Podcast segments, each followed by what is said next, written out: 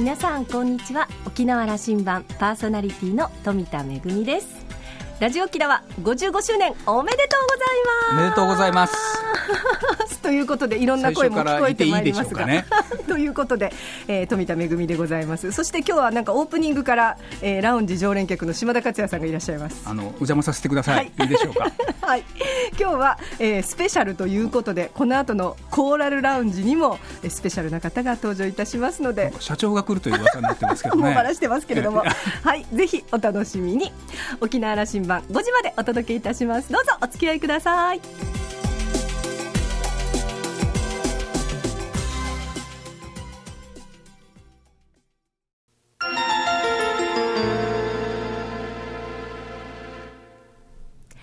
那覇空港のどこかにあると噂のコーラルラウンジ。今週はラジオ沖縄代表取締役社長の森田明さんとラウンジ常連客で沖縄大学地域研究所特別研究員の島田克也さん。そして私富田恵のおしゃべりです。森田さんは1955年那覇市生まれ。首里高校から青山学院大学法学部を卒業後1980年にラジオ沖縄に入社。ディレクターとしてシャープとともに気まぐれワイドぶっちぎりトゥナイト世界のうちなんちゅなどを担当されました。2010年代表取締役社長に就任現在に至ります。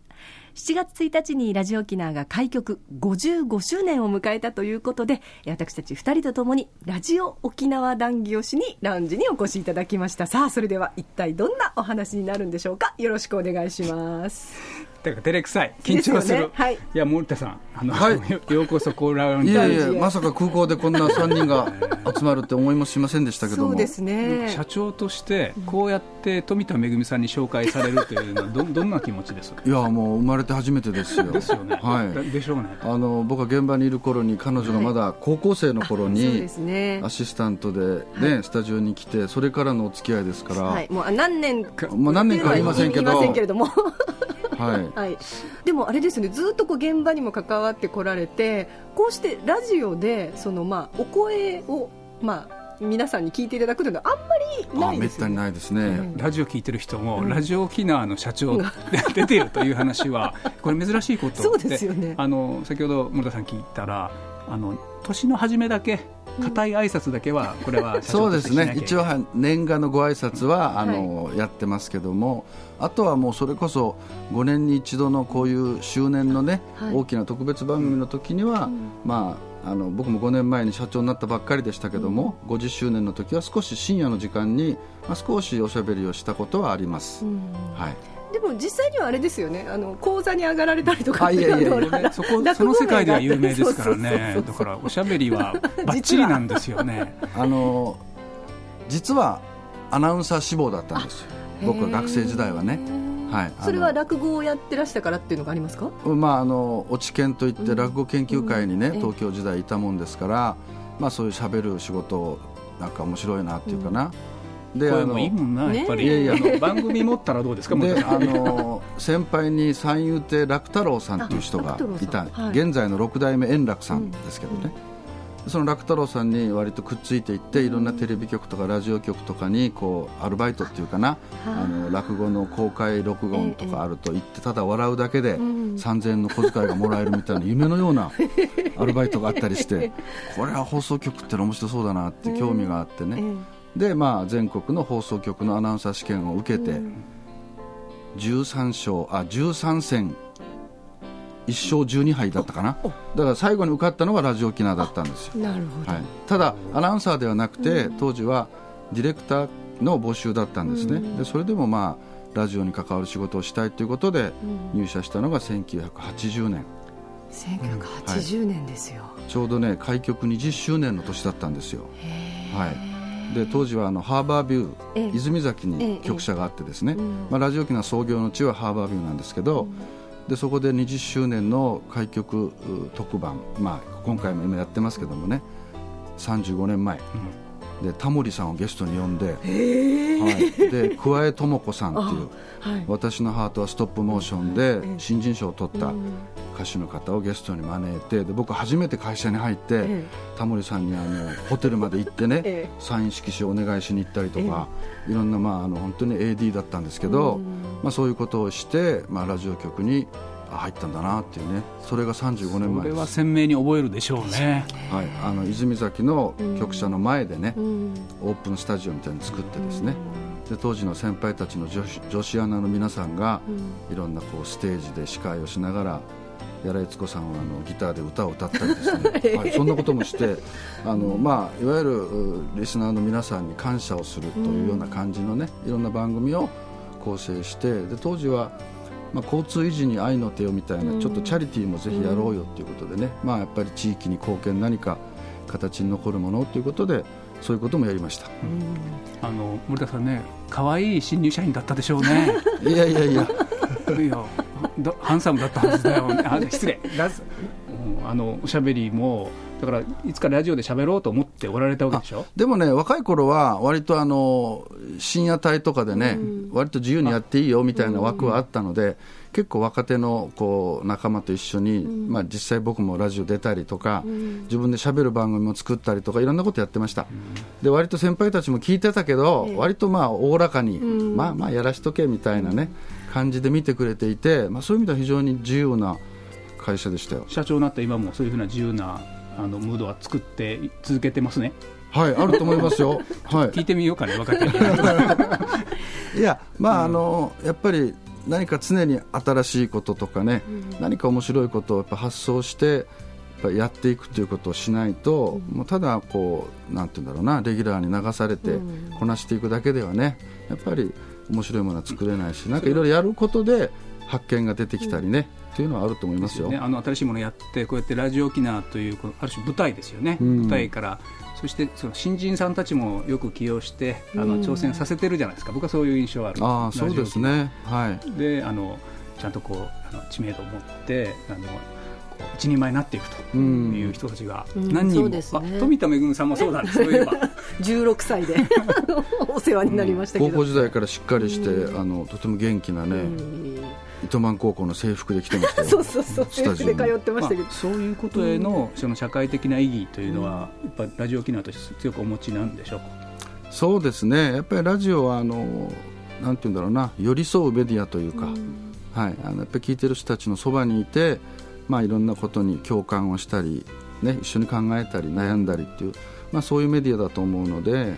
やっぱりこう地域とともにというかな、うん、そんな感じだし、まあ、うちはあのローカルに徹すという社税があって、はい、僕は実は会社入った頃はね、うん、なんかね田舎臭い会社だなと 実は思ったんですよ。いやでも今やこのローカルにやっぱり徹すというのがそうそう。あの頃やっぱ分からないんだよね、あの生地あの東京とか行ってさ、ね。はい、4, 年4年5年東京で暮らして帰ってきて、やっぱりその東京との差を感じてやっぱり田舎だなとかね、もっとこうおしゃれなことやりたいとかなんかこう AOR の音楽をかけて ちょっとおしゃれな番組を作ってみたいとかいろんなこと思うんだけど、いざやっぱり局に入ってみるといきなりやらされたのは民謡番組の AD でしたので 全然民謡もわからないのにでもねこれはとってもいい経験になって。当時のそれこそ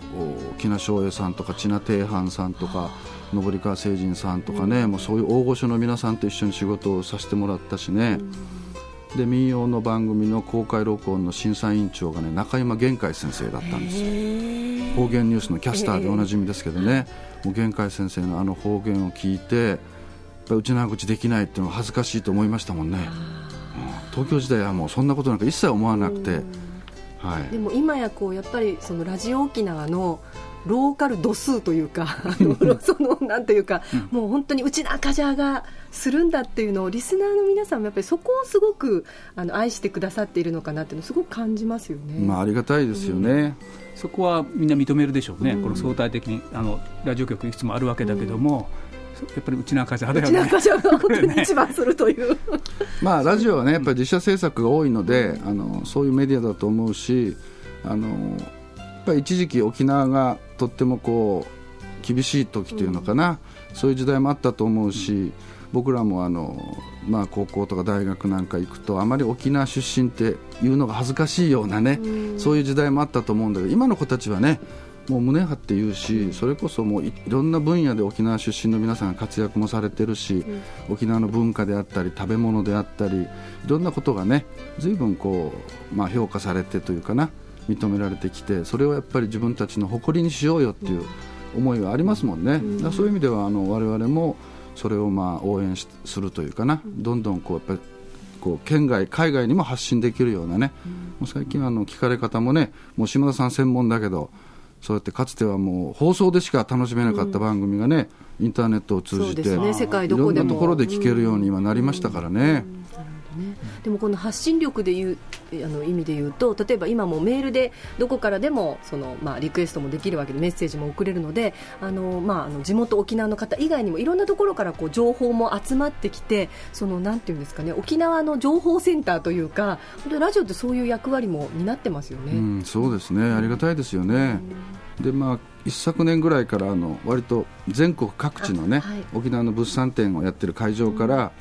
出前放送とかやりますけどね、はい、結構あのいわゆる県外のリスナーの方が集まってきて、はい。ええ、沖縄のことよくご存知だし。大盛り上がりですよね。そうそう。とっても応援してくれるんですよ、え電波は届いてない地域なのに、うん、ラジオ沖縄を聞いているはい、それはやっぱりこの、まあ、沖縄新版もそうですけどポッドキャストで聞いていただいたりまあ、あとはものによってはあのユーストリームとかね、はい、ああいうのでまあ流したりとかもしてますので、うん、まあ、そういう意味でやっぱりずいぶん聞かれ方変わりましたよね、うん、そうですね。本当にこう、まあ、メディアとしてもすごく変わってきてると思いますけどもあのラジオ沖縄もこうしてまあ50周年を経て55周年。であの森田社長も社長になられて、まあ、5, 5年、うん、どうですか、この 5,、ね、5年間この、まあ、現現場からこう社長職に就かれてのこの心境の変化というかそんなあたりもちょっと聞かせてそうですね、まあ、ずっと僕は現場で仕事をしていたいと思ってたので、うん、まあ、最初はちょっと戸惑いもありましたけども、まあ、これもお役目だろうなと思ってね今度はまあ経営という立場で、まあ、ラジオ局を分析してじゃあどんなことができるかっていうのをまあ試行錯誤しながら気が付いたら5年経ってたっていう感じですけどね、うん、ただ、まあ、ね。うん、あのやっぱりいろいろ経営的にもね厳しい時代になかなか社員を取れなかった時代があって、ちょっとこうあの活性化がね、ちょっとこう落ちてるなっていうこともあったので、まあ、なんとか頑張ってやっぱり若い人をね、採用して若い力でまた新しいこのラジオ沖縄をね作っていけたらいいなということで、まあ少しずつですけどね、若い人入ってきました、森田社長時代になってから、のその新人さんたちが入ってくる経営の状態もいいんですよそうなんですか。だからこれいよいよねこう チャレンジする時期に僕は入ってくると思ってるんですそうですね。いやもうこれあのラジオ聞いてる人皆さん期待してると思いますし、ありがとうございます。もう新しいことをね。はい。リスナーの皆さんとかねもちろんあのスポンサー各位のねご協力があってこそなんだけどまあやっぱりあの一時期 AM ラジオは古いメディアでね、うん、将来厳しいとか暗いとかいう話もありましたけどいや決してそうではないと、うん、やっぱりラジオは地域に密着してまあ、さっきも言いましたけど寄り添うメディアでね共感してくれる人たちがいて、こう成り立ってるというかな。でまあいろんな新しいまた取り組みもやってますのでね、うん、ポッドキャストとかね、あのまあそういう意味では大丈夫だったと、ね、ローカルに徹するというところラジオ沖縄私もあの番組審議委員会にあのいつもそうなんですよ。毎月1回で聞いていただいて。であのこの前ね戦後70年という、はい、ここもラジオ沖縄としても特別な年だと節目だということで、特番をいくつかはい、あの、うん、こう時代沖縄にとってのね時代をラジオ沖縄としての役割がということも意識なさってる、ね、そうですねやっぱりあの音で伝える沖縄の歴史というかなそういう部分は我々の使命だと思うのでね。あのいわゆるそれをまたやることで若い人たちの勉強にもなるし、うん、先輩たちが残してくれたあの例えばコザ騒動の時のねあの青年の叫び声とかですね、うん、ああいう音があるんですよ、うん、まあ、そういうのをまた改めて放送することでねまあ、沖縄のその戦後を考えるというかな、でそれを作り手のあの新人さんたち、まあ、2年生3年生の社員さんたちがやってるとこれはすごくいいですよね。うん、まあやっぱり音の力というんですかね、その音を聞くだけでこの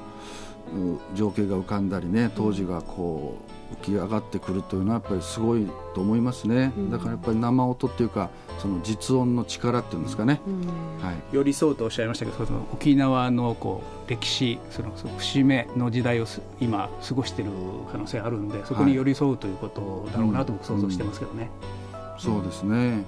まああの今ね全国ともいろいろ注目はされてますけどもね。あの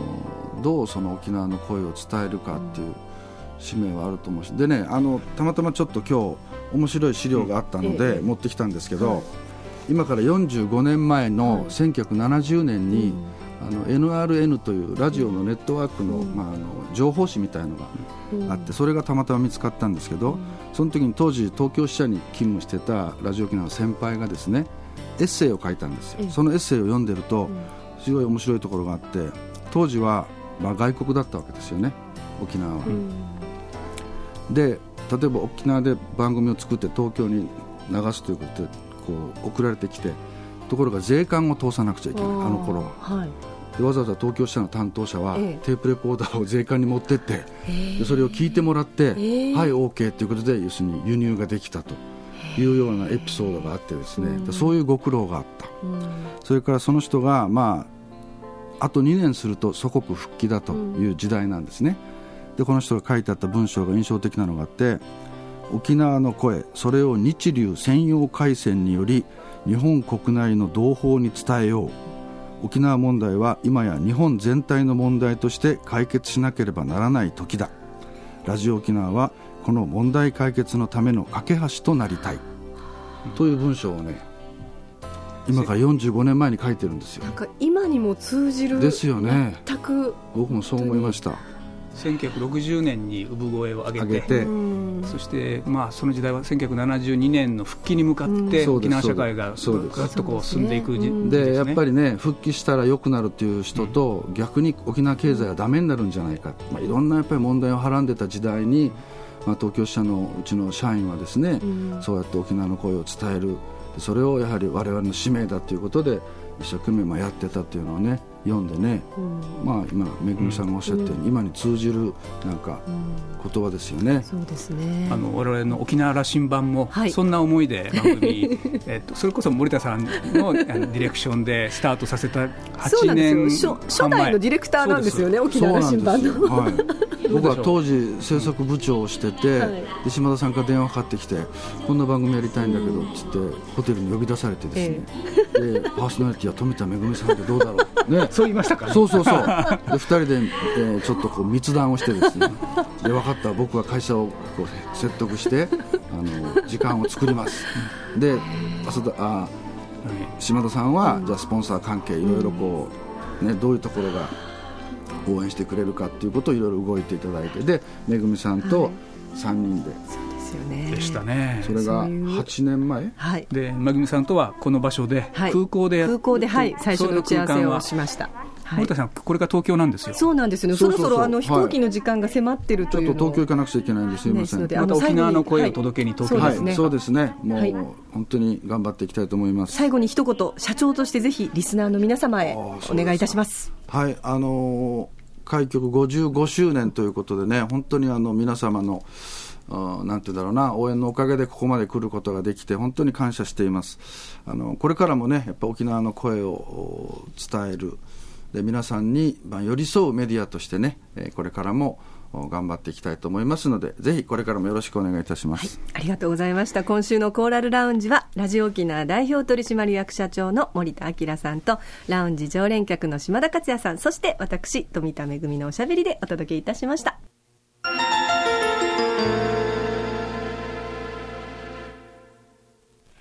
めぐみのあしゃぎだよりのコーナーです。今日はですね、ラジオ沖縄開局55周年記念ということで、島田さんも一緒に。森田さん、元気に東京に旅立ちましたね。ねあの、慌ててゲートに走っていきましたけれども。うん、本当ですよね。いや、本当の本当なんですから、こういうのは。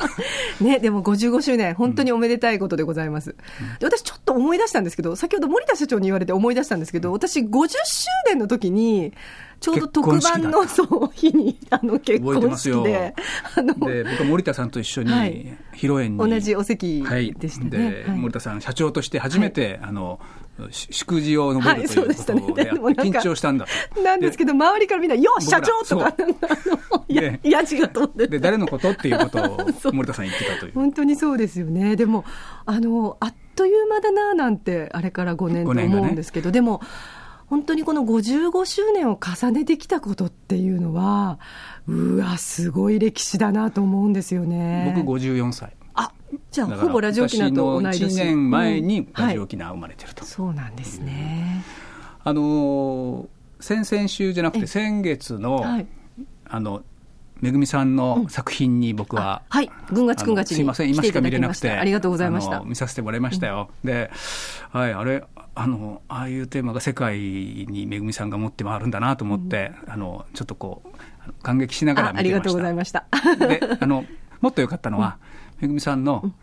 お父さん、お母さん、はい、おばあちゃんにも会えたという。家族で見に来て。あの、はい、はい、いつか会えるだろうと思ってたんだけども、会えたという。はい。ありがとうございます。もう本当にこうしていろんなところでいろんなご縁をいただいて、えー、番組ができるの本当にありがたいなというふうにいつも思ってるんですけれども、でもこのラジオ沖縄とも私本当にご縁で16歳の時に、あの、なんていうんですかね、オーディションに受かって、それからまあ私、あの、ふらふら海外いろんなとこ行ったりするんですけど、あの出戻ってくるたんびに、あの、お声をかけていただいて、ちゃんと、あの、こうしてまた55周年のこの年も、ラジオ沖縄の番組を沖縄羅針盤放送させていただけることに本当に感謝をしております。。ありがとうございます。これからも世界を飛び回ってください。はい、はい頑張りたいと思います。ありがとうございます。というわけで、今日はスペシャルでお届けいたしました。あしゃぎだよりのコーナーでした。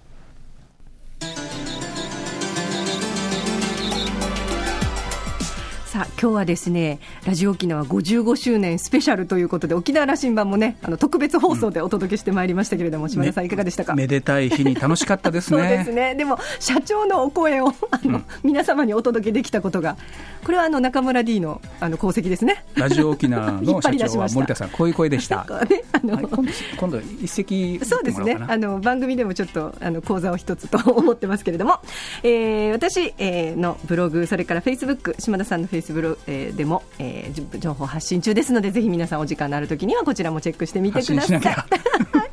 沖縄羅針盤今週はスペシャルでお届けいたしました。ご案内は私富田恵と。島田克也でした。またお会いしましょう。さようなら